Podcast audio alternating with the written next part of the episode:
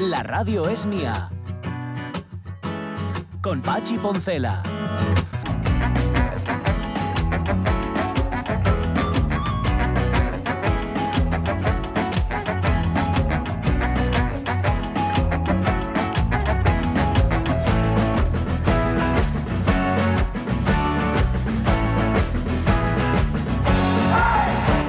Las 11 y 7 minutos de la mañana estamos en el Calatrava, resumiendo, en el Palacio de Congresos y Exposiciones de Oviedo.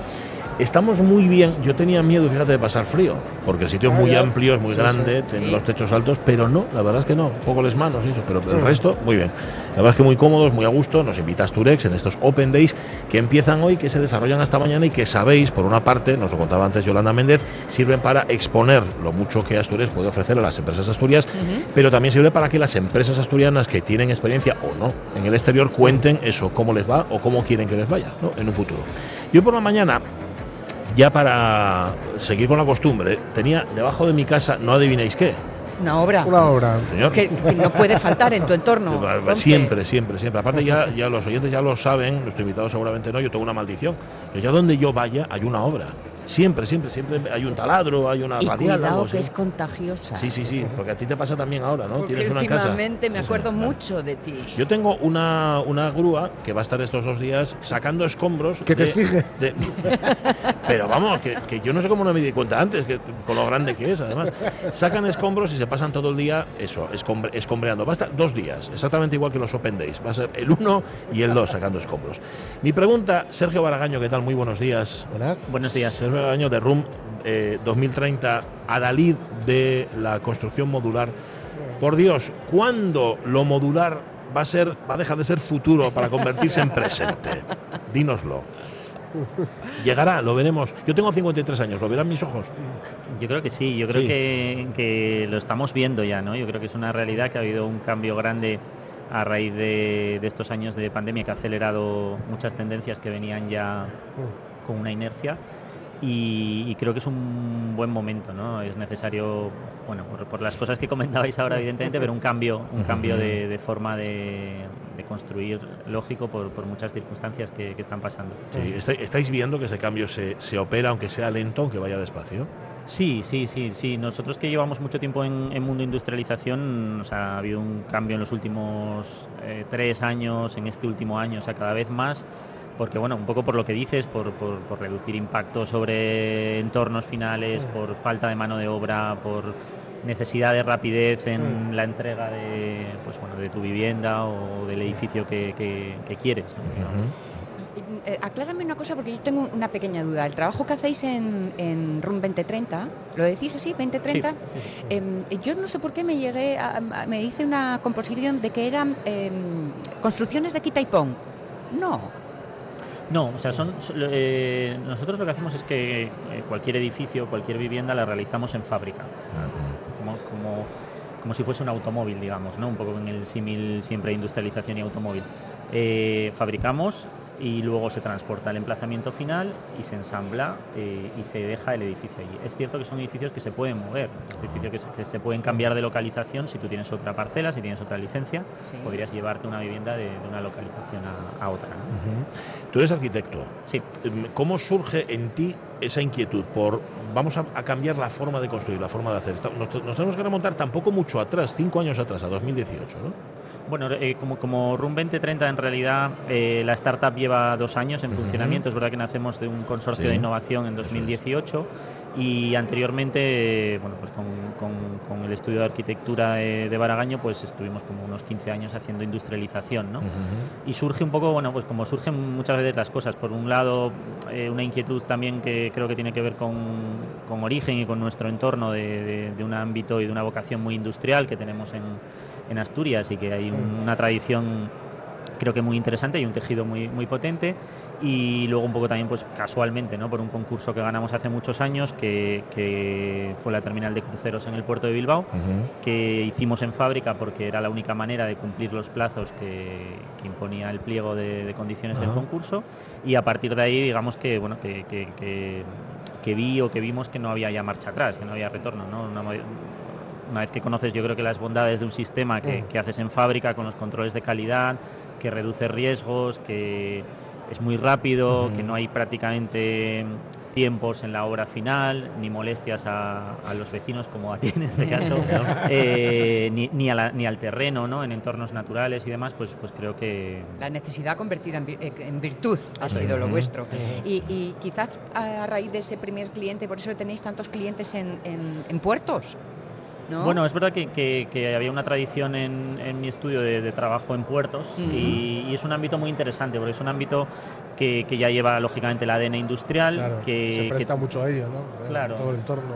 Todo el entorno y luego la actividad que realizan los puertos, que también es un tema interesante, la molestia que le causas cuando tú llegas con un edificio y lo instalas en un día o en dos días, pues les permite seguir con toda su actividad. ¿no? Entonces es un tema que es interesante. Mucho más cómodo.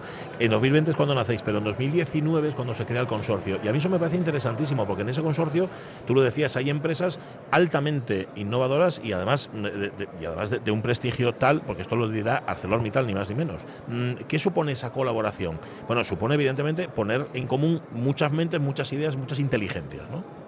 Sí, para nosotros la verdad es que es una suerte ¿no? contar con, mm. un, consorcio tan potente que creemos que es un elemento muy distintivo en relación a otros proyectos de industrialización que hay, que hay en el país y en Asturias. Y, bueno, parte de ellos eh, han, entrado en el capital también de la, de la startup, eh, Finsa, Ecus y Norma Group, que es una, empresa muy potente asturiana. Y para nosotros es, eh, vamos, es, algo clave ¿no? para, para, para, desarrollo de nuevas tecnologías y para seguir un poco creciendo con ellos. Fíjate, es que además yo pienso en, en, lo estándar y pienso en ladrillo, arena y cemento. Y sin embargo, cuando te oigo hablar, mi pensamiento va a fibra, ahorro energético. Quiero decir que este tipo de construcción mm, permite eh, estar a la última tecnológicamente e incluso la renovación de algunos aspectos, sospecho. Sí, realmente el proyecto tiene, tiene muchas patas ¿no? de, desarrollo de I+.D., pero una de ellas es esta que comentas de que, de que, todos los elementos estén conectados, de que haya una digitalización de los módulos que fabricamos. Estamos trabajando en ello con, con, los, con los partners y, realmente es lo que dices, ¿no? Yo creo que en, todos los sectores hay un avance de, nuevos materiales, de nuevas tecnologías, eh, de, elementos más ligeros, los abrigos que llevamos, los coches que utilizamos, eh, los, smartphones, ¿no? Y en cambio en construcción pues nos hemos quedado un poco anclados en, la época, yo siempre digo en la época romana, que ojalá construyésemos como construían los romanos, pero, pero con materiales muy pesados, con con formas de, operar un poco extrañas para los tiempos en los que estamos. Entonces ese cambio yo creo que, tiene que darse naturalmente. Que será, y es de hecho un cambio también en los perfiles profesionales dedicados a la construcción. ¿no? Sí, también, o sea, hay un problema enorme ahora, ¿sabéis? De, todos sabemos, ¿no? Y lo estamos sufriendo de, falta de mano de obra. Y, bueno, es, algo que yo creo que también va a acelerar un poquito más también toda esta tendencia, por, necesidad, como decías antes. Sí. Mm, eh, hablar de esto me lleva a mi, a mi infancia, cuando veía desde casa cómo se montaban las torres de Otero que eran prefabricadas y que las paredes venían con la grúa y pin, pin, pin, como un tente. Mm, o sea que esta idea ya, se, ya fue buena o bonita en su momento, pero no cuajó hasta ahora. Sí, o sea, es una idea eh, que, probablemente hay, hay proyectos muy interesantes eh, después de la Segunda Guerra Mundial en Estados Unidos, como también comentábamos antes, por necesidad, por excedentes de hierro, etcétera, se empiezan a hacer viviendas con estructura metálica, que es un cambio muy grande, eh, o el proyecto que decías y, proyectos similares, ¿no? Pero es cierto que, que, como comentábamos al principio, o ha habido una serie de de hitos importantes que nos han pasado en los últimos años y eso unido a la necesidad, también unido a nuevos modelos de negocio eh, en el entorno de la vivienda, de necesidad de vivienda rápida, de alquiler, de build to rent, de, nuevos modelos que, están surgiendo que yo creo que hacen que, bueno, que, no, que no haya otra forma en, breve de, fabricar. Evidentemente seguirán conviviendo los, las dos formas y los dos sistemas, ¿no? pero creo que cada vez tenemos que tender a, industrializar más procesos en, construcción en general. ¿Son más permeables a, vuestra idea y a, vuestra filosofía fuera, fuera de España que, que aquí en España? ¿Es más fácil vender esta idea fuera que aquí? Eh, a ver, sí, históricamente, eh, yo creo que culturalmente, mm, bueno, pues hay ciertos países donde la industrialización es un valor desde hace mucho, mm, no hay que explicar nada, lo entienden como un valor, ¿no? Eh, con los símiles que hablábamos antes, es hacer una vivienda, hacer un coche, ¿no? Eh, pero yo creo que está cambiando también aquí mucho culturalmente y bueno, nosotros es verdad que estamos un poco arrancando eh, fuera, eh, también con el programa de, de internacionalización de, de, Quick Global, pero, pero sí, sí, es verdad que históricamente hay muchos ejemplos de industrialización en Escandinavia, en Reino Unido, en, en países más del norte de Europa quizá. Ajá. Háblame bien de Asturex, que son nuestros anfitriones, ¿cómo os están ayudando? bueno, para, para, nosotros que somos una startup muy joven, digamos, todavía, eh, la verdad es que es, es, una oportunidad enorme, ¿no? Tener la posibilidad de, de a través del programa de, de, Quick Global de Asturex, de, de poder empezar a explorar eh, nuevos mercados eh, fuera, ¿no? Y, y, bueno, con ello lo estamos haciendo primeramente en, en mercados más cercanos, que, que, para nosotros son bueno, pues realmente más, más sencillos, como puede ser Portugal, Reino Unido, Francia, o sea, países que nos rodean, donde sobre todo Reino Unido y Francia ya tienen una tradición de industrialización muy grande, Ajá. donde los costes allí de fabricación y de construcción son mucho más altos, ¿no? con lo cual también nos permite poder ser competitivos. Mm. Y bueno, en este caso también tenemos salida portuaria hacia esos países que nos facilitan. Da miedo, Sergio. Mm. Eh, bueno, siempre hay un punto, un punto de, de, vértigo, ¿no? Pero, pero yo creo que es un, un reto interesante, ¿no? Y o sea, que en, en, en, Asturex también hacen de coach, ¿no? Sí, sí. De sí, tranquilo, totalmente, tranquilo. Totalmente. Nosotros tenemos un, bueno, una, una, una, coach que nos, que nos ha ayudado mucho estos meses, que es, que es María José, y, y, todo el equipo de, de Asturex que, bueno, que de alguna forma nos, nos abre puertas hacia esas posibilidades. ¿no? ¿Os obligó a algún cambio interno? ¿Alguna necesidad que tuvierais que reequilibrar? Eh, bueno, sobre todo a nivel de, de, de, crecimiento de equipo, ¿no? Sí es cierto que hemos incorporado una, una persona recientemente para, para, un poco cubrir esa parte de nuevos mercados uh -huh. y, y, en ese sentido sí que hay un pequeño, una pequeña adaptación, pero digamos que nosotros también trabajamos mucho con estándares de, de modelos, de fabricación, de uh -huh. patrones y demás que, que, bueno, que son pequeños ajustes, ¿no? Uh -huh. Mira, si habéis conseguido, perdona, normalizar el concepto eh, que habéis dicho antes de voy y te hago una, un edificio en dos días, uh -huh. lo tenéis hecho ya. Sí, sí, sí. sí. Pues vamos, yo, yo, firmo, yo como vecino, ¿eh? firmo Oye, yo dije antes, os presenté como RUN 2030 porque me dejé llevar por la fecha. ¿2030 qué es? O sea, el, el nombre de la es, es, es, un, eh, pero quiere, quiere decir, es un objetivo, es un horizonte en 2030 para algo, o sencillamente es 2030 por otro motivo. Que tenemos los objetivos aquí tan metidos, ¿no? Sí, 2030. A ver, eh, en, en parte es, coincide un poco con los objetivos del milenio de, sí. de 2030, ¿no? Vale. Luego, pues hay gente que dice 2030, 2030, pero uh -huh. casi se ha quedado un poco como nombre 2030. Dejémoslo en 2030. RUM 2030, que es un proyecto ya no de futuro, sino de presente. Sergio Baragaño, muchísimas gracias por haber estado con nosotros. Y a comerse el mundo. Por favor, cuanto antes. cuanto, cuanto. A vosotros, un placer. Las 11 y 20 de la mañana. Eh, vamos a hablar dentro de un rato sobre eso, la letra pequeña, como lo has sí. tú, la letra pequeña de aquí y de allá, los requisitos mm. legales que, que, que, los que tienes que cumplir cuando te vas al extranjero, cuando te vas a buscar otros mercados y resulta que la vida ahí fuera pues no es como, como tú pensabas. Sí. Nos volvemos locos con los de aquí que se supone imagínate. que debemos conocer. Pero imagínate. tenemos a un tier, amigos, tenemos a un tier, va a estar con nosotros dentro de un rato Ignacio Morís, sí. que nos va a contar justamente cómo trabajan. Es, ojo, una empresa, es un despacho de abogados, bueno, más que un despacho, es una persona, mm. porque están en muchos lugares del mundo, en España están en Madrid, en Oviedo, en Santander y en Sevilla. Y sobre todo, que es lo más interesante en este caso, que es que están acreditados por Asturex. Es decir, que si te vas a ir fuera, aquí los técnicos de Ontier te dicen qué es lo que tienes que hacer jurídicamente y con qué te vas a enfrentar. Vale, eso será dentro de un rato. Um, va a separar José ahora, que lo sé yo, y nos vamos a completar la, la revista de prensa. ¿Por qué no? ¿Por qué no? La radio es mía. Marcarte objetivos es ponerte presión, pero mi intención para este año es llegar mínimo a 10 goles. No, no he hecho ninguna promesa si alcanzo una cifra de goles. El peso de gol es algo mentalmente importante para mí. Tengo que mantenerme tranquilo, sigo siendo consciente de que, aunque no haya llegado, llegará. Todo se lo dice él. ¿eh? Arullo en la, la cabeza. Tío empanada mental, todo se lo dice él. Me prometo hacer 10, pero igual no llego a 10. Bueno, si no llego a 10, bueno, no me voy a agobiar. ¿no? Pero si no llego, ya Obvio. llegaré. Con Pachi Poncela.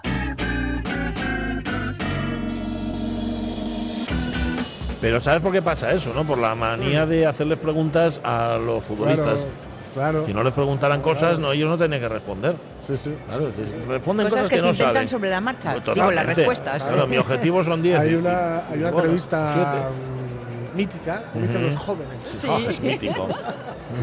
Que, que ay, por, por cierto, no puedo evitar decirlo. Ayer, que se, se me estropeó el móvil, explotó. Sí. Yo creo que fue Ayer. después de escuchar, iban unos chavales al lado mío en, la- en el vagón, hablando mm, Bien, ¿eh? nivel, ¿eh? Hablando de ecuaciones, o sea, Bueno, estaban bien. estudiando matemáticas Muy bien, muy bien. en la carrera, digo, ¿eh? O sea, además molado que tenían pintas así punk, ¿no? Ajá, pero, sí, bien. sí, sí. Pero claro, uno que ya es mayor, punto, Ya. ¿no? Uno de ellos dice, yo soy demasiado perezoso para la siesta. Mm, me parece una frase maravillosa. Y me hizo el móvil, ¡pum! ¡Pum!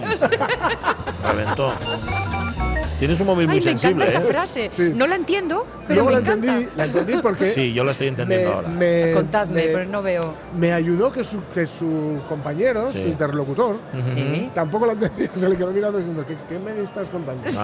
Y se refería a que cuando iba a hacer siesta, se ponía alarma, Sí. porque si no dormía Se demasiado. queda durmiendo, claro. Y si dormía demasiado, Tiene se, demasiada, se acabó el día. se parece. Entonces, Vale, eh, vale. eso, pero eso solo lo vas a conseguir, esto ya lo hemos contado muchas veces aquí, re- eh, eh, durmiendo, durmiendo la siesta. O sea, si no Sí. duermes la siesta, tu cuerpo no se va a regular. Sí. O sea, yo tengo un cuerpo que es un canalla o una sí, cabeza sí. que es una canalla, yo me echo a dormir la siesta. Duermo profundamente, pero profundo, no os podéis imaginar. sí, sí. Pum, y a los 20 minutos, cuarto de hora, Eso es. despierto, pero así, claro, si me quedo en la cama, Claro. Eh, porque además yo la duermo en la cama, no la duermo en el sofá y esas cosas, Sí, sí, sí. eh, me quedo ya a dormir toda la tarde. Claro. Pero claro, ya te ha despertado sí, el cuerpo. sí. Así que tienes que practicar. Que, Eso, es, eso lo que hago, chaval que- eso es lo que hago yo. Lo malo es que si me pilla fuera de la cama, Mm. lo hago también. Ya, En ya, el ya, ya. alza. Sí, me, me quiere sonar. me quiere sonar. Yo eso lo he vivido. Yo eso lo he vivido. Vale. Pero bueno, vamos a lo que vamos. Sí, vamos a lo que vamos. Vamos a hablar, vamos a ir hablando de animales, de Eh, animalinos. y aquí sí. hablamos, hablamos de colaboración entre, entre Sí. empresas, de colaboración y tal. Mira qué bonito es. Los increíbles delfines que con sus señales ayudan a los pescadores de Brasil a capturar más peces. ¿Delfines asesinos? Dicho delfines asesinos, quería decir italianos asesinos. de morro alargado e inteligentes. Ajá. Bueno, estos son buenos, son delfines buenos. Estos son delfines buenones, sí, sí, sí. Y es lo que esperamos de los delfines, que sean buenos. Eso es, eso es, que sean buenos y hay veces que no sabemos, que no lo sabemos y nos los comemos llamándolo atún. Sí. Ay, calla, calla, sí. no digas eso. Pero bueno, eh, esto, digamos que era algo que ocurría con, con, con asiduidad en Brasil, en la- un lugar muy, muy concreto de Brasil, que no Sí. recuerdo ahora mismo, en la, en la costa, evidentemente, porque si es el centro del Río de Janeiro, sería mucho más notable. Claro, ¿no? es en el acuario de Río de Janeiro. Claro, sí, sí. Eh, entonces, ¿qué es lo que ocurría? Siempre había una tradición de que lo- los pescadores decían que les ayudaban los delfines. Entonces llegaron los científicos, ya sabes, los científicos son un ente, ¿no? Sí, que nace sí. con camiseta ya que ponen los científicos Sí. y unas gafinas que han de colocarse con el, con el dedo. ¿no? Y dijeron, vamos a mirar a ver si esto es verdad. Y vieron que efectivamente, Sí. esto en la zona de la laguna, mira, me- recientes en laguna. Eh, cuando se acercan los, los salmonetes, sobre todo esos salmonetes, no Ah. por qué, bueno, sí, porque a los delfines les molará más, supongo, A mí también. cuando se acercan a la orilla Sí. y es más fácil echarles la red, los delfines comienzan a hacer una señal, golpear sus cabezas o sus colas contra la superficie del agua. Diciendo, aquí, Bueno, aquí, claro. Mira que ellos placa. hacen ruidos y que sería más fácil para ellos hacer ¡Ey! Claro. ¡Ey! Algo así, ¿no? ¡Salmonete! ¡Es! ¡Pum! No, pero hacen ¡pum! hacen ¡pum! plan, ¿eh? Pero es también para que lo entiendas, porque igual, Sí. si dicen lo de salmonete, el salmonete se da por aludido. Eh, también, claro, el lenguaje de los peces. Claro, claro, claro, no lo captamos, pero es casi tan complicado como el de los, abana- los Sí, abanicos. sí, sí, o el sí, de los sí. dedales. O los, o los actores jóvenes españoles. También. También. Bueno, eso es imposible, es indescifrable. Sí, sí. Rápidamente, cuando los pescadores ven esto, echan las redes, Sí. ¿vale? Y entonces, eh, bueno, tiene una captura mucho mejor que si las echaran, digamos, al azar. O si tuvieran que estar ellos, mm, tuvieran que acercarse más, con lo Sí. cual el banco de peces se piraría. La cuestión, la cuestión es que, claro, uno pregunta aquí, para que haya este tipo de colaboración, de simbiosis, simbiosis, ¿no? Cuando los dos ganan, Cuando sí. los dos ganan. Tienen que recibir algo a cambio. Los delfines que ganan. Claro. Porque los delfines no son, no son buenos por naturaleza. Pero son No, muy juguetones. Y luego te sí. cuento otra cosa. En lo que eh, hicieron estos científicos de la marca Científicos, Sí. vieron que los cetáceos, es decir, los delfines que participan en esta pesca cooperativa, aumentan en un 13% sus tasas de supervivencia y, por supuesto, los pescadores obtienen mayores ingresos. ¿Qué ocurre? Que al echar las redes, Sí. lo que no cae en la red cae en el delfín. Ah, ¿Eh? claro, lo por su, revuelto. por su provecho. Claro, a más claro, revuelto claro. ganancia de Son pescadores. buenos, pero no tontos. Claro, claro. Agítame el banco, que ya Claro. me como yo los Claro, restos. claro, Señor. claro, los que vayan Mira. escapando para allá, los llegan los delfines y dicen, ¡Ja, ja! Ah, para mí, Te, ven de- acá. te decía lo de los juegos porque eh, eh, leí estos días de mm, delfines que juegan con los eh, pescadores, Sí, con sí, lo sí. tal, y trayéndoles objetos, Sí. ¿eh? O- eh, Sí, sí. distintos tipos de cosas, hasta Sí, que sí. consiguen una reacción. Claro. Y, Y, ya sabes mira también que, que esto de que se ha dado en algunas algunas ocasiones de un surfero, etcétera, Sí. en un accidente y que el delfín le decía Sí. está jugando con él. Sí. Claro. Lo- Lo que pasa es que afortunadamente, quiero decir, tiene una forma de jugar diferente a la orca asesina. ¿no? Sí, mucho mejor. Pues esos juegos son o juegos de sangre. blanco. Son juegos de No, sangre. Hay que decir de la orca asesina que ni es asesina, orca No. sí, pero no es asesina. Y además que orca el- sin H. Los únicos ataques documentados a humanos son en acuarios. Ah, hay que fíjate. sacarlas de los acuarios. Sí, Claro. Porque sí. solo atacan a los Se humanos en los acuarios, nervioso. porque les gustan las focas. Hombre, sí, le gustan más que las personas. Claro. Yo me imagino al delfín jugando, claro, viendo al tío o a la tía Claro. que está ahí haciendo el tonto y dice, madre mía, qué Claro. torpe es, Qué torpe madre mía, qué torpe es. cayó a que se ahoga. Luego lo comentan en la Y al, cena. pare- y al parecer los tiburones, los escasísimos tiburones que atacan a algún surfista Sí. o surfero, o surfero, es porque los confunden con una, mm, lo diré, con una tortuga Ujú. marina. Ah, Porque vistos desde abajo, sí, parece la parece, barriguca, ¿eh? parece que van na- nadando Sí, ¿eh? tal, Sí. pero también tiene que ser un tiburón blanco y hambriento. Ajá, ajá. Porque- bueno, claro, tiene que coincidir muchas es, cosas. Es como lo del chiste, ¿no? Lo del tío que está comiendo caracoles. Dice, ¿qué tal? Dice, poco ásperos. Porque no se había sacado de la cáscara. Ah, Claro, ay, claro. qué tontería. Vi, vi unas imágenes de una, unas redes que vuelcan al, al- al dentro del barco, Sí, claro, sí. y aparece un tiburón piquiñín, pero Sí, tiburón. Sí, sí. Y su reacción inmediata es ponerse a masticar Sí, sí. todos los Sí. peces que habían Sí. caído, los pe- eh, pescadores tirando de la cola para sacarlo y él. este festín, todos los peces aquí cazados para mí ya. Y, mirando a los pescados y decían, ¡Hola! Yo tengo una gana de comer salmonetes. Si alguien Eh, quiere, sí, tiene sí. tan- co- riquito, no sé, lo más no sé por qué, pero en Barcelona se comen mucho. Sí, ¿eh? Seguramente No sé. porque son baratos. No, los salmonetes bueno, son caros, son caros. Ahora, ahora Fíjate. antes eran baratos, ahora ya no. Y tiene unas espinas. Sí, sí. hay- mogollón, hay pero que saber, cosa más que rica que muy salmonete. bueno. Nah, Bueno, vamos a contar la última. Va. Un narco del País Vasco intentó robar las dos toneladas de droga escondidas en el Nehir. Seguir. A eso le llaman El Neir. Tirarlo al ¿Qué pasa, tirar por Ah, tirar. está sonando. Ya te digo, yo de otra cosa no sabré, pero. No se oye muy bien. No, yo escucho nada. Bueno, pero, os lo cuento. Nada, que yo traje, un yo- desfase traje el narcotráfico a Euskadi. Qué bueno. bueno, el caso es que. ¿Quién era ¿sabéis- este señor? ¿Sabéis el Este no- Nehir? no sabía que había esto en el País Vasco. Sí, esto, no, no, lo hay aquí, lo hay aquí. De esto lo controlamos por, por cuando nos invitan los amigos del puerto de Gijón Sí, eh, a, a la feria de muestras, Sí. a las jornadas del puerto, a jornada del puerto. sí. ¿vale? Siempre hay una empresa cuyo nombre no recuerdo no que se dedica al desguace de, Sí. los, de, los, de los barcos y al desguace, aprovechamiento, reutilización. etcétera. Desguazalia. Desguazalia. Vamos a ponerle un nombre nosotros, ya que tú no te acuerdas. Astur Desguazalia. Desguazalia. Astur Desguazalia. El caso es que eh, ya lo había hecho con uno y estaban esperando este otro.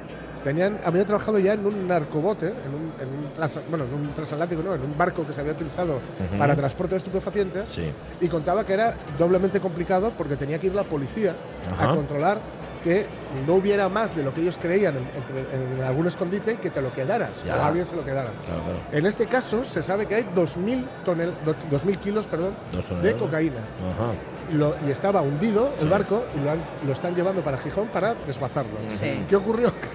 Llegaron, llegaron, esto es una noticia cierta, ¿eh? Llegaron los tíos desde Euskadi Sí. y dijeron, Pachis y, y Olavarrieta, Anchón, ¿te importa que sea Pachi Anchón? Ese Pachi soy yo. Sí, bueno, Claro, entonces, Pachi es tu Anchón, primo. Vamos a llamarlo y Anchón. fueron hasta la playa de Yumeres, que es donde está el barco, Sí. y intentaron acceder a él para llevarse los 2.000 kilos de cocaína. Bueno, claro. Ante lo cual, Como los, de, tirado. como los con Ahí los salmonetes. ¿no? Eso le introduje- Ya acaba de sonar. No, sigue sin sonar. Pero bueno. Hay un desfase. Sí, Pero- no, y es pasa que y no, Sí. y el pobre tampoco. Trataron, te preocupes. trataron de llegar hasta el buque y evidentemente, evidentemente Hombre. les pilló la guardia civil. Hombre, hombre. Es que, no Que les pilló a gritos. ¡Aquí no está! Narcoturismo, dice que hacemos no, nosotros narcoturismo. Bueno, eh, y aparte que dos toneladas, que iban, que iban, claro, Anchón y Pachi los dos a cargar las dos toneladas. Ya, ya, ya. Ya, a ya. cargarlas. Hombre, eso tienes que traer alguna prueba del Roshu. a pie. Algo así, hombre, por favor, por favor. Y empujando, ¿no? Cuesta, cuesta abajo. Y las iban a abrir con un hacha, poniéndose encima de los fardos. Ay, señor. Un ay. saludo a la comunidad Euskaldun. Sí, señor. 11 y 31 minutos. Y a los hachistas. Sí. Ignacio Morís, ¿cómo estás? Muy bien. Un placer tenerte con nosotros, abogado del área de licitación y arbitraje, lo he dicho bien, que es como te incorporas en 2019 a Ontier en su oficina de Oviedo. Te iba a preguntar dónde está Ontier, pero voy a preguntártelo de otra forma. ¿Dónde no está Ontier? Pues eh, te contesto la primera. Estamos ahora mismo en, en 14 países, porque si te enumero todos los que no estamos, pues son, son unos cuantos, ¿no? Sí, pero sí, ahora sí. mismo estamos, aunque somos de origen asturiano, que nos gusta llevarlo por bandera, eh, estamos en 14 países, un total de 14 países. Ujú. Y sois un despacho jurídico acreditado por Asturex. ¿Eso qué significa? Eso significa que cualquier empresa asturiana o con intereses en venirse a Asturias eh, puede contar con los servicios de Ontier vía Asturex para que les asesoremos en toda la parte jurídica, en todas las, las áreas jurídicas que puedan necesitar, bien para implantarse fuera o bien para implantarse aquí, o en cualquier, no, no solo en implantación, cualquier tema relacionado con, con su negocio. Porque evidentemente de un país a otro la legislación cambia y tú a lo mejor tienes planes estupendos con tu empresa de irte a- o de afincarte o de hacer negocio en otro país y te encuentras con que la legislación no es la misma. Eso es, eso es. El problema de, de las leyes y, y del mundo internacional es ese. En cada país tenemos unas leyes distintas, las áreas del derecho son distintas, entonces eso es exponencial, se multiplica. Por eso nosotros la ventaja competitiva que tenemos en eso son esos 14 países con despachos propios que conocemos esa, esa, es todo- todos- todas las leyes de esos países. ¿no? Nosotros, nuestro eslogan es un despla- despacho global con alma local precisamente por eso. Em, yo soy una empresa y tengo dudas al respecto. Si voy a Asturias, Asturias me pone en contacto con vosotros. Eso es, eso es. Asturex os pone, os- te pondría en contacto con nosotros directamente y nosotros ya hablaríamos de- del problema, la problemática o lo que quisieras hacer y, y la derivada legal o jurídica en la que te podemos ayudar. Ignacio, ¿hay burocracias peores que la nuestra? Por todos esos países. Hay burocracias, voy a decir, más, más especiales que la nuestra, eso, de- eso desde luego. Eh, al final la burocracia siempre es burocracia, ¿no? Ya. Hay países en los que va más rápido todo y Ujú. otros eh, más lentos. Pero Espera, espera, espera. que- ah, espera. No, es que la hoy- se- la hoy segunda este hueso no me lo quites. Estaba cantada. ¿Y cuáles serían las, más, las burocracias más complicadas y más lentas? Bueno, eh, es cierto, no, no os voy a engañar, ¿eh? si queréis buscarlo por ahí. Ajá. En España la, la burocracia a veces sí que, sí que es lenta. Eh, A veces. A veces. a veces. depende, depende de lo que quieras, ¿no? No es lo mismo un problema Sí. urbanístico en Mm. el que hay una- un cambio de, de planeamiento, porque eso lleva años aquí. Nosotros tenemos experiencias con clientes de fuera que tienen intereses en venir aquí. Cuando le dices lo que puede tardar eso, y si se- primero si se va a hacer y luego lo que puede tardar, Claro. se echan las manos a la cabeza. Los de aquí también, ¿eh? Sí, sí, sí, sí.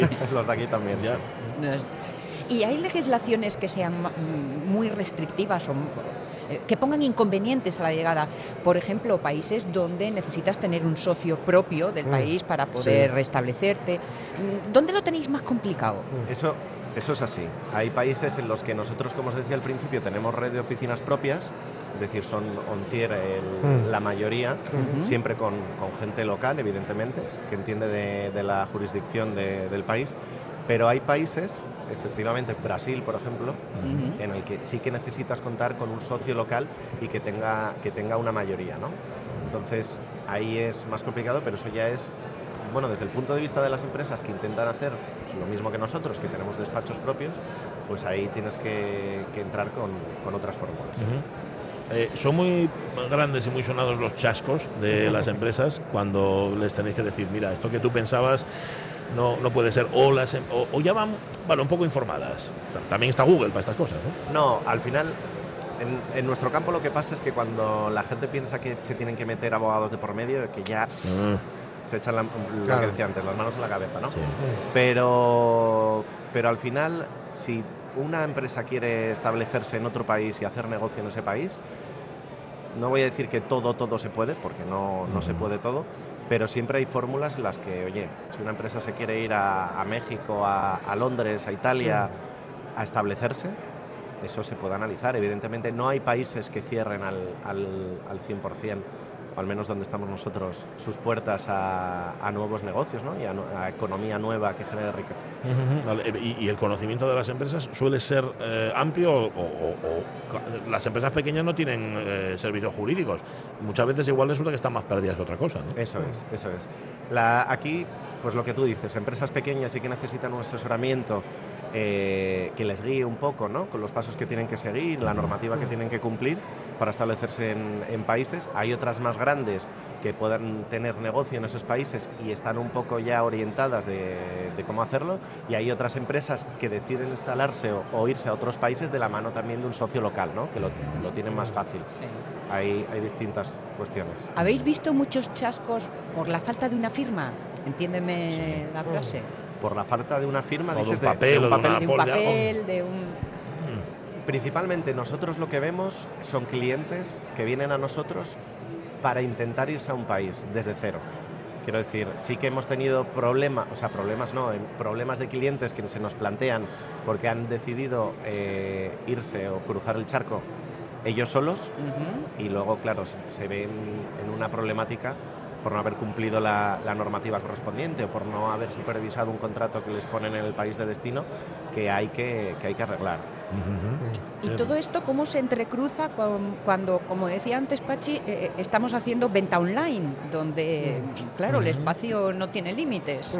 ¿Se entrecruzan ahí las legislaciones y todas esas cosas? Se entrecruzan las, las, legis- eh, las legis- legislaciones, sí, eso, eso es así.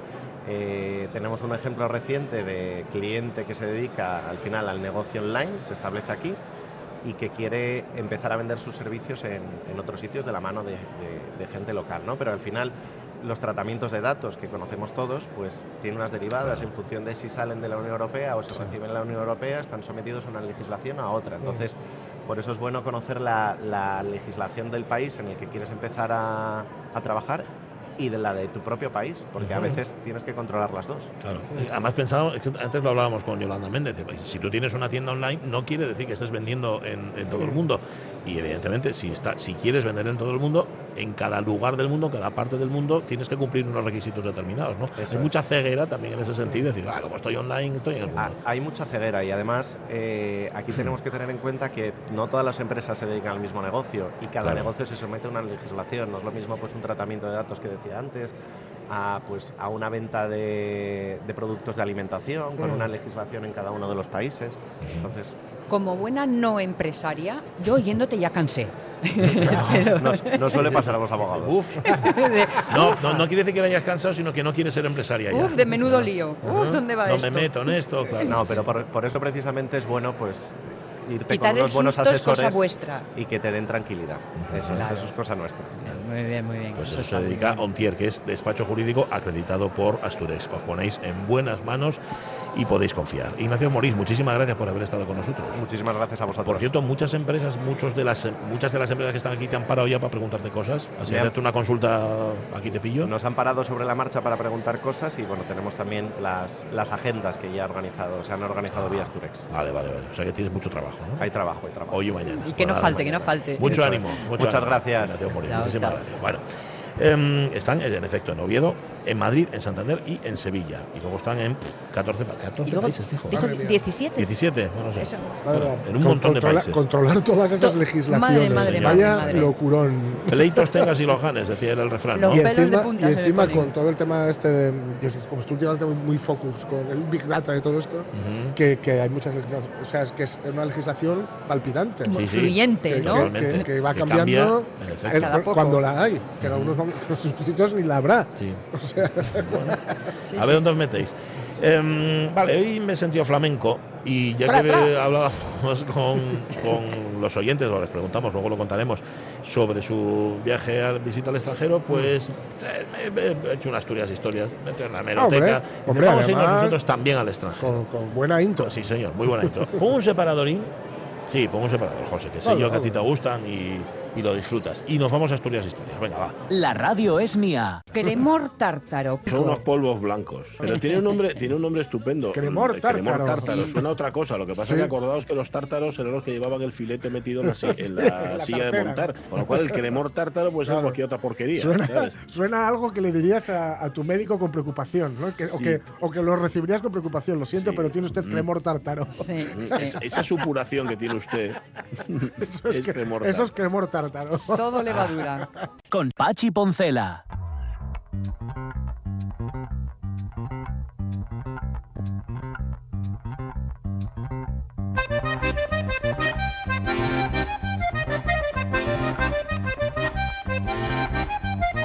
Es el acordeón de David Varela, Que por cierto está nominado a los AMAs, es candidato Ah, a los sí, AMAs. ¿eh? es Sí, verdad. sí. No me acuerdo en qué categoría, Es pero verdad, es verdad. en una de las Sí, muchas categorías sí. de los AMAs. Bueno, las 11 y 41 minutos de la mañana, ya sabéis que Historias Historias es efeméride internacional que te crió, pero vista desde la prensa local de la de aquí. Año 64, es decir, hace Muchos. muchos años. 59. 59 años. El grupo británico The Beatles ocupaba el primer lugar de la lista de éxitos en los Estados Unidos con esta canción.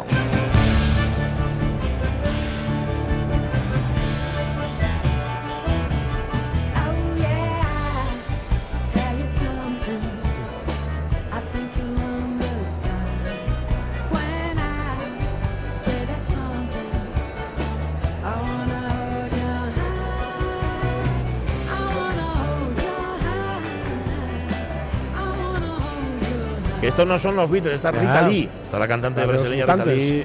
Sí, correcto. Sí, sí, que tiene un disco precioso dedicado sí. a canciones de los Beatles. Bueno, ¿Sabes que, esto fue es historia viva de, la música universal? Ellos no fueron a Estados Unidos hasta que no consiguieron número uno. Sí, o sea, lo tenían todo ahí y tal. Pero nosotros vamos con número uno porque habían visto cómo Mm. se le habían pegado a otros grupos ingleses. Claro. Dijeron, no, no, no, no, esperamos, Ah. esperamos. Y lo hicieron tan bien Sí. que desde Estados Unidos las horas se contaban en bitter hours, Mm. los minutos Qué en bitter minutes y así sucesivamente.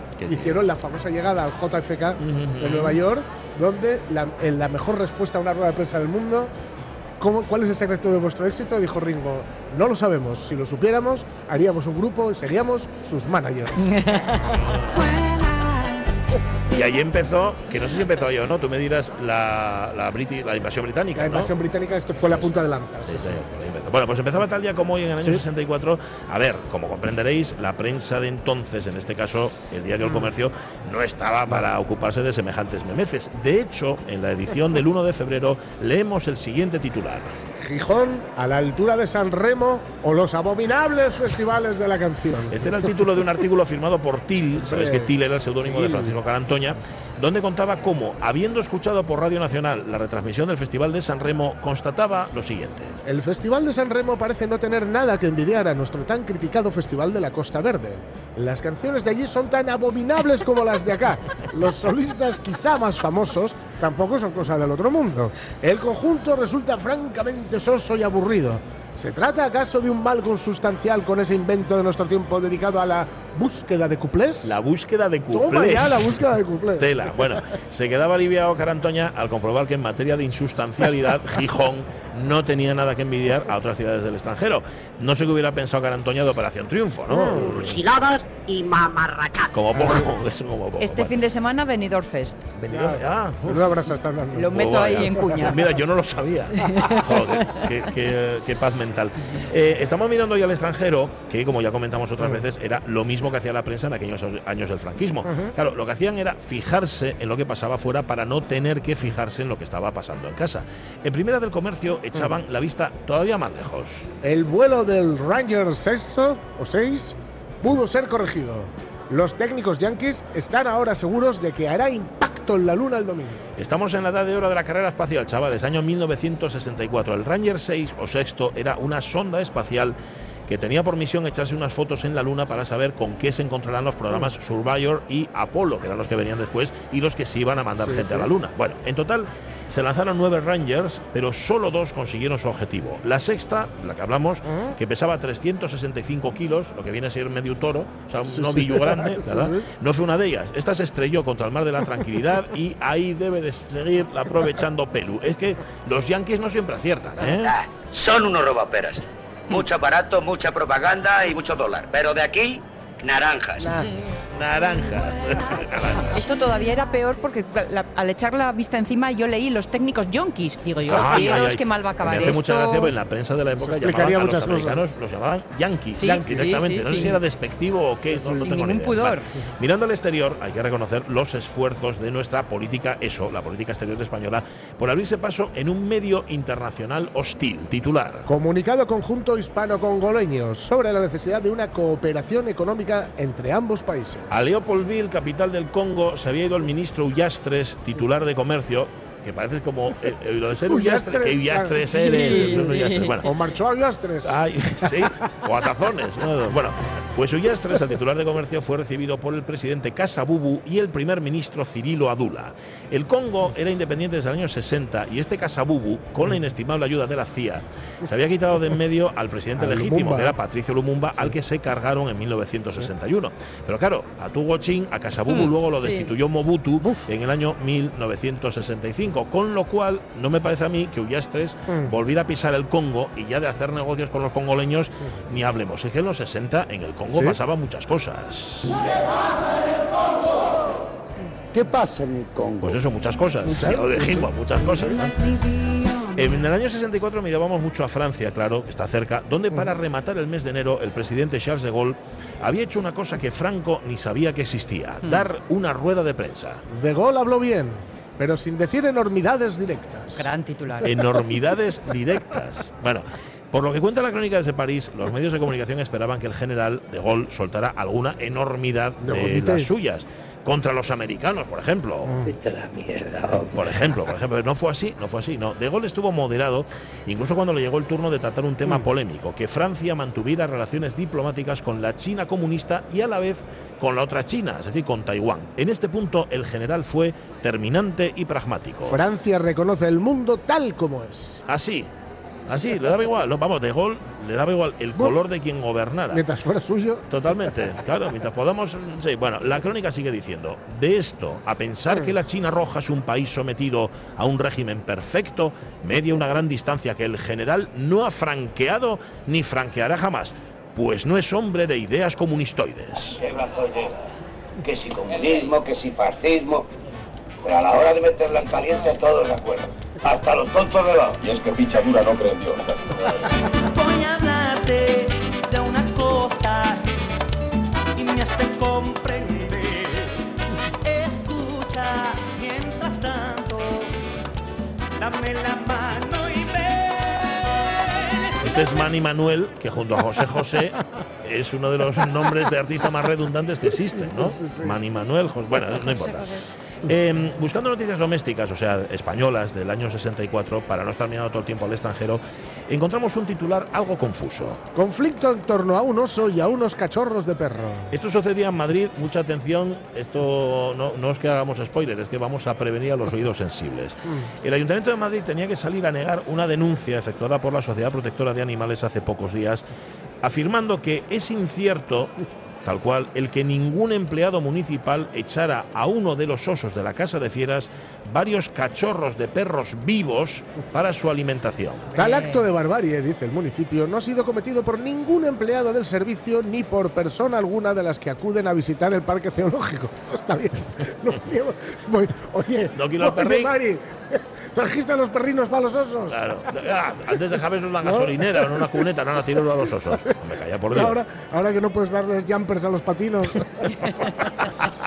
Vamos a dar perrinos a los osinos, ¿no? En fin. Bueno. Sin embargo, continúa la noticia. Una señora, testigo presencial, mantiene sus declaraciones denunciadas a la Sociedad Protectora de Animales y ha instado a otros testigos para que se pongan en contacto con dicha entidad. Ajá, o sea que había echaban, no quedó, no se sabe en qué quedó. No se sabe. Si habían echado, lo que pasa es que no sé, el ruido debía de ser ya, eh, ¿sabes? Horrible. Los, bueno, no, no entremos en detalles. Iba a decir que igual eran otro tipo de animales y no perrinos, Ya, pero perros- vivos, perros sea cual sea. Sí, sí, sí, Ya, no lo sé, no lo Claro. sé. Bueno, No. A saber lo que vio la señora. Si esta noticia que os Mm. hemos contado os parece siniestra, esta que viene ahora os dejará de un aire. Gamberrada o crimen monstruoso. Mm. Un extraño problema se le plantea a la policía de Cali después de recibir un macabro mensaje. A ver, el mensaje decía, hasta ahora hemos matado más de 100 jóvenes y va a seguir la cifra. El cementerio de Cali es suficientemente amplio. Hemos liquidado ya bastantes pobres y por eso ahora vamos a emprenderla con los hijos de los ricos. Búsquennos. Así terminaba. Podríamos pensar que era todo obra de un... ¡Gamberro! Que eres un gamberro. Tira para afuera que te voy a contar un cuento. ¡Gamberro! Pero claro, se daban dos circunstancias. La primera es que el mensaje de Marras llevaba junto un cráneo humano y la segunda es que en la misma Cali habían aparecido 10 cadáveres de adolescentes, todos ellos con síntomas de estrangulamiento y evidencias de violencia sexual. Parece guion de Netflix. Parece, pero ojito, dicen los expertos que estos cuerpos que encontraron estaban muy bien conservados, como si los hubieran momificado y para colmo nadie había sido capaz de identificarlos. De de ahí que Hay quien cree que se trata de una broma de mal gusto de los estudiantes de medicina. De cualquier modo, es, es necesario esperar las conclusiones del instituto. Resumiendo, que lo más seguro es que no fueran hijos ni de pobres ni de ricos, sino cadáveres que estaban haciendo prácticas los provinos en la Facultad de Medicina y los utilizaron para esto. Sí, sí. ¿Veis cómo, por qué decían lo de las gamberradas? ¿Veis? ¡Gamberro! ¡Más ¿Eh? que gamberro! Con un cadáver por ahí, con 10 cadáveres. Madre mía, por está banda. muerto, está muy vivo. Tú, tú Sí. imagínate, Sí. claro, cogen 10 cadáveres de los que usan para prácticas, hacen como que los estrangulan. Sí, sí, sí, y sí. cuando- bueno, es una cosa espantosa. 10 cadáveres ¿no? por banda. Totalmente, totalmente. Bueno, esta noticia que viene ahora no solamente ¿Sí? es doméstica, sino que le va a gustar a Ramón Redondo. El Premio Nacional de Cinematografía para Piedra de Toque. Esta era una película, Piedra de Toque, producida por Asturias Films, Mm. es decir, por el productor gijonés Jesús Rubiera. La dirigió Julio Buch, estaba rodada en Nisman Color, creo que Mm. la fotografía es muy bonita. Se anunciaba como la gran película de la Guinea Española y fue rodada en Río Muni y en Fernando Po, que recordáis eran colonias españolas todavía en el 64. En el 68 ya dejarían de ser colonias. Y protagonizada tachán tachán por Arturo ¡Hombre! Fernández. Sí, señor. Film Affinity resume su argumento, el argumento de Piedra de Toque, de manera expeditiva. Carlos, un joven racista, viaja a Guinea para visitar las propiedades de su padre. Punto.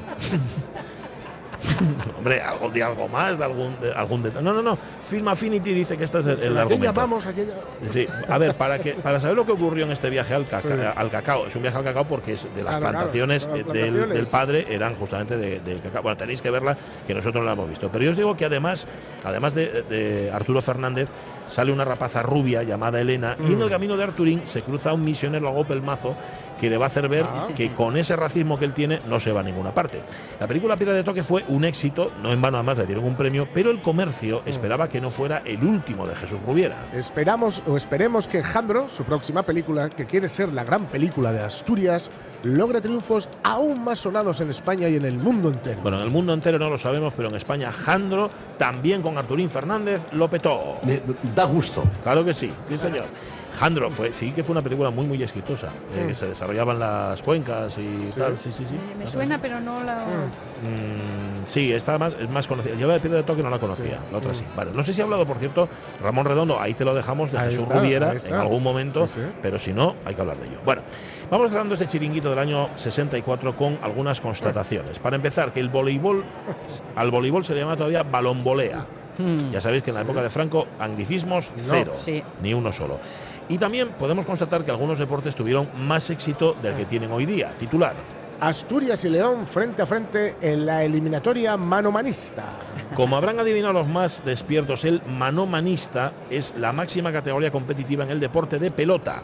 Lo que resumiendo mucho Sí. viene siendo el, el frontón, o sea, el juego de, de juego de pelota. Bueno, pues manomanista es el de da ahí Sí, con sí. la mano, luego está la Mi pala padre, corta. mi padre jugaba. Tu padre jugaba al frontón. sí, sí, sí, sí, Vale, sí. vale. Eh, en el frontón del Piles, en Gijón, por cierto, entre otros enfrentamientos, se veían las caras en, esta, en este frente a frente Santiago y Tarsicio por Asturias y Sandalio y Ordóñez por el equipo Leones. Dice la crónica, cuatro pelotazales de buenas cualidades, con juego. Y las dos parejas con muy subido afán de pasar el Rubicón de esta primera eliminatoria. Bueno, que sepáis que a mí siempre me gustó mucho jugar a pelota. Tú a mí no me engañas. Tú no has jugado a pelota en la puta vida. Con estas manos. Bueno, a ver, no llegué a jugar, pero me hubiera gustado. Pero gustar, Sí, señor. claro, no, claro. en el cole sí, que teníamos varios, varios paredones. Sí. Como es un colegio, un colegio de curas, había mucho, mucha pared grande. Y, y sí que jugábamos con una pelota Sí, de tenis al frontón. sí, sí. a mí me molaba. Bueno, para terminar, y después también de constatar que en Ribadesella abundaban los centollos y los oricios, pero escaseaba la angula, un poco de publicidad de 1964. Con motivo de la puesta en funcionamiento de la nueva emisora de televisión española, toda la región asturiana disfrutará de una mejor visión y audición. Pero para la máxima perfección audiovisual, nos permitimos recomendarles el televisor Telesprint. Telesprint, sí señor. Lo de la mm, emisora, de la nueva emisora de televisión española, es verdad, es que acababa de inaugurarse en esos días, años 64, el repetidor de televisión del Gamoniteiro. Sí, Claro. señor. Sí, señor. Y de la que vas, pues esta marca de televisores aprovechaba para anunciarse así. Bueno, la Telesprint, modelo Capitán con K, debía de ser un milagro de la tecnología. Tú mira todas las cosas que le cabían dentro. Color compensado con luminosidad autocontrolada, cibernética selectiva en la sinfonía de los canales, válvulas de rejilla de cuadro bajo ruido para óptima recepción de señales débiles, audio en alta fidelidad con altavoces de 8 pulgadas, automático Bueno. Con doble vía de sincronismo. vale, vale, vale. Y nosotros solo queríamos ver el programa regional con esto. Oye, cuando te ponen, lo habéis visto, ¿no? Cuando tú vas a comprar un aparato de lo Sí. que sea, la cantidad de características que te ponen que tú no tienes ni idea de qué van. ¿De qué significan? Sí, Sí. y que- Atisador para teleférico. Totalmente, totalmente. Tú fíjate esto, cibernética selectiva en la sinfonía, que van ni Automático con doble vía de sincronismo. Bueno, Esto bueno, no existe. No existe, no, no. Válvulas de rejilla de cuadro bajo ruido. Esto es para ir a vacilarles luego y decirles, oiga, Sí. perdón, es que creo que no funciona el automático con doble vía de sincronismo. Y ¿eh? el filurcillo de 5. Lo que. vale. Eso Eh, de Telespring me sí. recuerda que toda la vida de Guaja entendí fotofilis en Ah, vez de fotofilis. fotofinis. Y para mí fue fotophilips. fotofilia. Qué casualidad que siempre esté Philips. Bueno, patrocinador oficial. Está bien.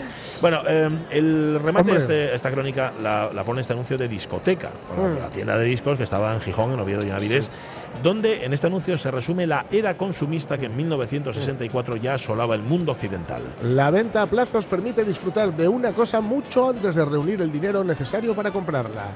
Viva ahora el futuro comprando a plazos. ¿Qué te pareció? ¿Qué te pareció? Mucho más práctico comprar a plazos que hacerse con un DeLorean. ¿eh? Todos vivimos al tope. Totalmente, todos vivimos al tope. todos.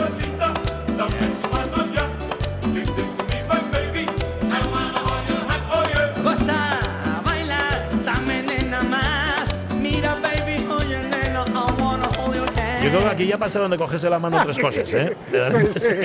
En esta Aquí- versión. Yo creo que están ya un poco. Dame la mano más, dame la mano y más. Macorino. Bueno. Em, oye, que estoy viendo aquí que tienen adelanto, nuevo adelanto Alberto y García. Sí. Esto tiene que sonar, sí, sí, ¿eh? Art de París se llama el tema. Bueno, o sea, lo tenemos que poner, que acaba de llegar el correo. Vale, estamos en, eh, en el Calatrava, Palacio de Congresos y Exposiciones de Oviedo, en los Open Days de Asturex. Este, Esta Asturias Historia será justamente una mirada al extranjero. ¿Qué es lo que estamos haciendo? Buscando otros mercados y en este caso contando lo que Asturex ofrece a las empresas que quieran empezar Mm. o que ya estén en ello y también lo que las empresas pueden ofrecer, las que ya están en el extranjero o las que quieren empezar. Y sobre todo Sí. rompiendo miedos para Sí. los pequeños, Sí. pequeños y medianos. Eh, Mm. Un poco hablando con responsables de, mm, decían que era mucho el enfotu que tenían. Eh, claro, porque, Porque, es que claro, los grandes ya. pequeño, Sí. Sí, ya tienen su propio Claro. ritmo. Ya Pero, tú fíjate, lo que decíamos antes, una empresa pequeña, servicio jurídico no tiene. No tiene. O sea, Por tiene, ejemplo. tiene abogado, un, un primo Pero del dueño del Asturex grado. te pone en claro. contacto con. Y como eso más cosas, por ejemplo, Mm. te vas a un mercado eh, lejano, al lejano oriente, por ejemplo, te vas a China, te vas a Taiwán, bueno, pues resulta que también te pueden asesorar. Sí. Vamos a hablar con una empresa, con una consultora que se encarga justamente de eso, de asesorarte sobre todos los protocolos que son complicados además cuando tratas con un mercado que no es el tuyo. Que el mercado son personas, ¿eh? al final, culturas y tradiciones. Y la idea de que si sí. uno es pequeño, unido a otros pequeños, se puede convertir en una voz potente. Mucho más, sí señor, sí señor. Bueno, m- una voz potente la misma. O luego se ponen a gritar cosas distintas y tampoco es plan. Y Julio López va a estar con nosotros dentro de un rato, el eh, nuevo flamante director de Asturex, para que nos cuente si realmente estos datos que antes a los que antes hacíamos referencia son tan positivos. Sabéis que hemos batido récords en cuanto a, a exportación aquí en Asturias, 5.714 millones de euros, récord histórico de exportaciones. Pero lo estamos haciendo bien chupachus. y sin Mm. chupachus. Vamos en la dirección correcta, estamos Mm. dando los mercados que hay que dar.